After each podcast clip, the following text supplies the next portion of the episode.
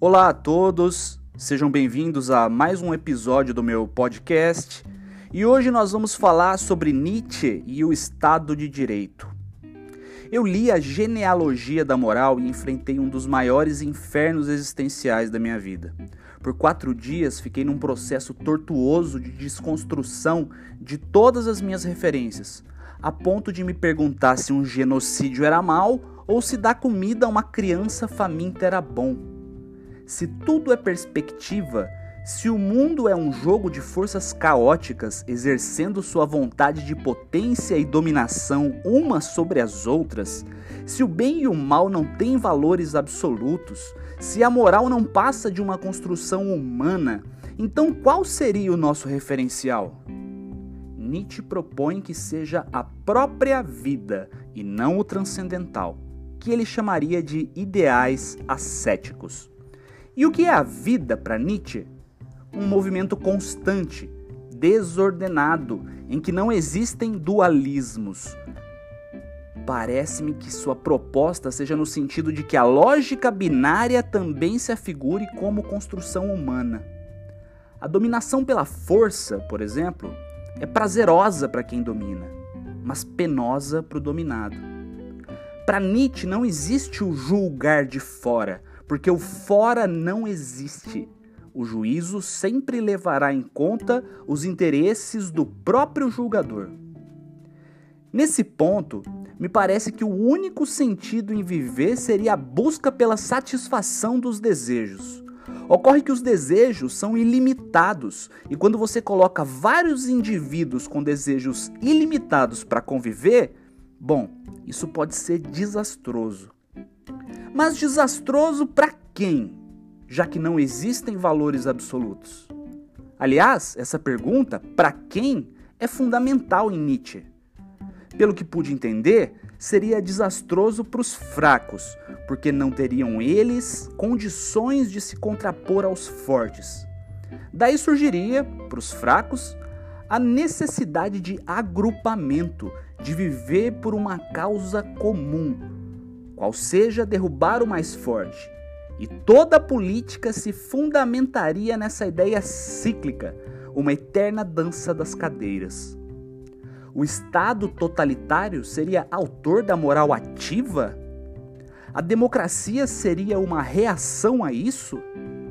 Para Nietzsche, a civilização ocidental se firmou a partir de uma ditadura moral dos fracos, platonismo e cristianismo, que, vencidos pelos fortes, ressentiram-se, formando grupos a fim de inverter essa ordem até que todos os indivíduos, pela insistência, internalizassem os valores cristãos, como prudência, caridade, amor ao próximo, ascetismo, tudo isso como verdades absolutas. Nesse sentido, o próprio Estado democrático de direito seria uma criação dos fracos. A quem poderiam interessar as leis? A quem poderia interessar a limitação do mais forte? Mas, por essa lógica, todo Estado não seria arbitrário? Bem, me parece que conjugar os desejos ilimitados do indivíduo e a necessidade de agrupamento seja um problema difícil de resolver. Em alguma medida, é preciso abrir mão da vontade individual, e essa decisão não teria muito a ver com altruísmo, mas sim com a necessidade de segurança a fim de preservar a própria vida. É isso. Formar clubinhos parece uma boa estratégia para se manter vivo, o que no final acaba sendo um egoísmo, não é mesmo? O forte é aquele que se expande, o fraco, aquele que se vê obrigado a suportar uma diminuição causada pelo mais forte. Acho que o maior problema desse relativismo seja definir qual a melhor moral: a dos fortes, que é ativa, ou a dos fracos, que é reativa. Se, para Nietzsche, não existe um valor absoluto. Aliás, a própria diferenciação entre fraco e forte não parece estável, visto que os fracos, agrupados, tornam-se fortes. A moral dos fortes é originária, ativa, porque o forte se coloca no mundo a partir dos seus desejos e define isso como bom, belo e verdadeiro. Tomemos o Gênesis como exemplo metafórico. Deus, a partir da própria vontade onipotente, cria a matéria, o movimento, a natureza e define a partir de si mesmo que isso é bom. Ele cria a moral, tendo a si mesmo como referência, como a causa primária.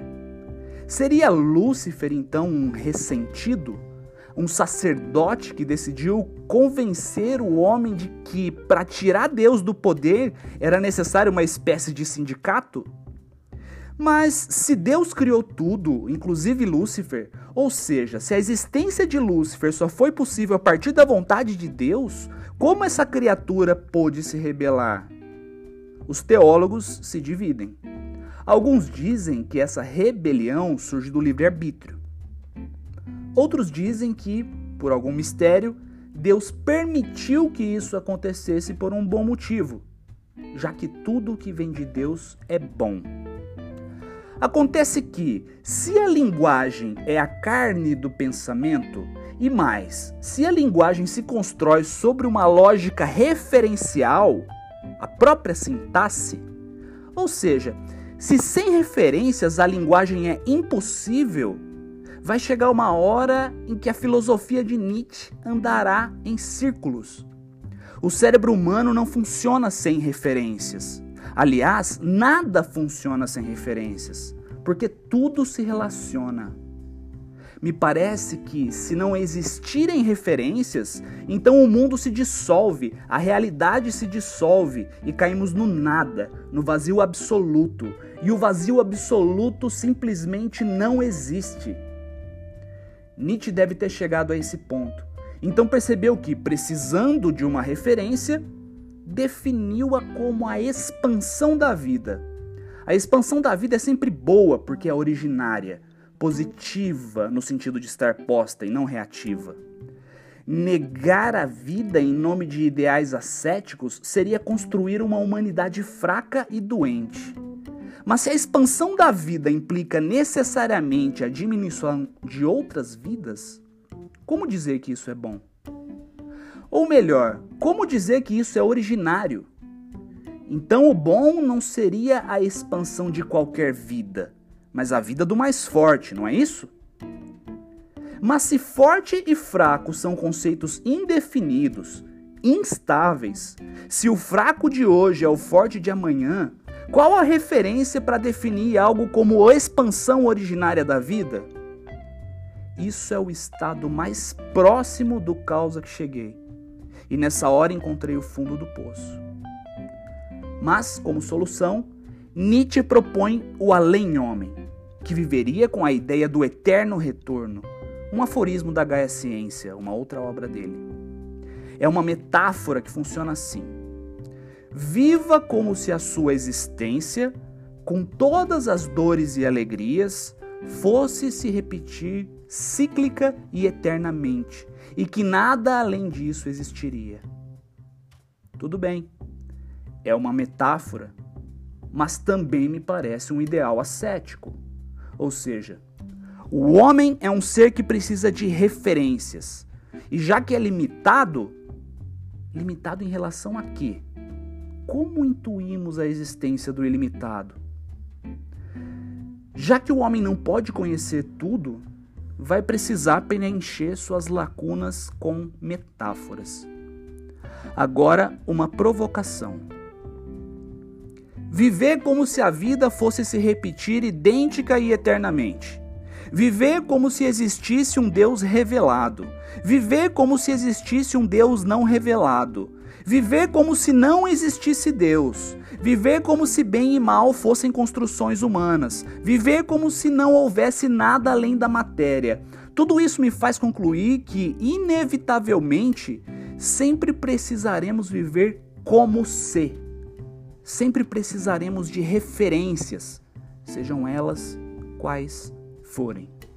Porque o homem não pode ter muitas certezas. Se Deus existe, há uma referência verdadeira. Isso não implica que a conheçamos. Se Deus não existe, o homem cria suas próprias referências.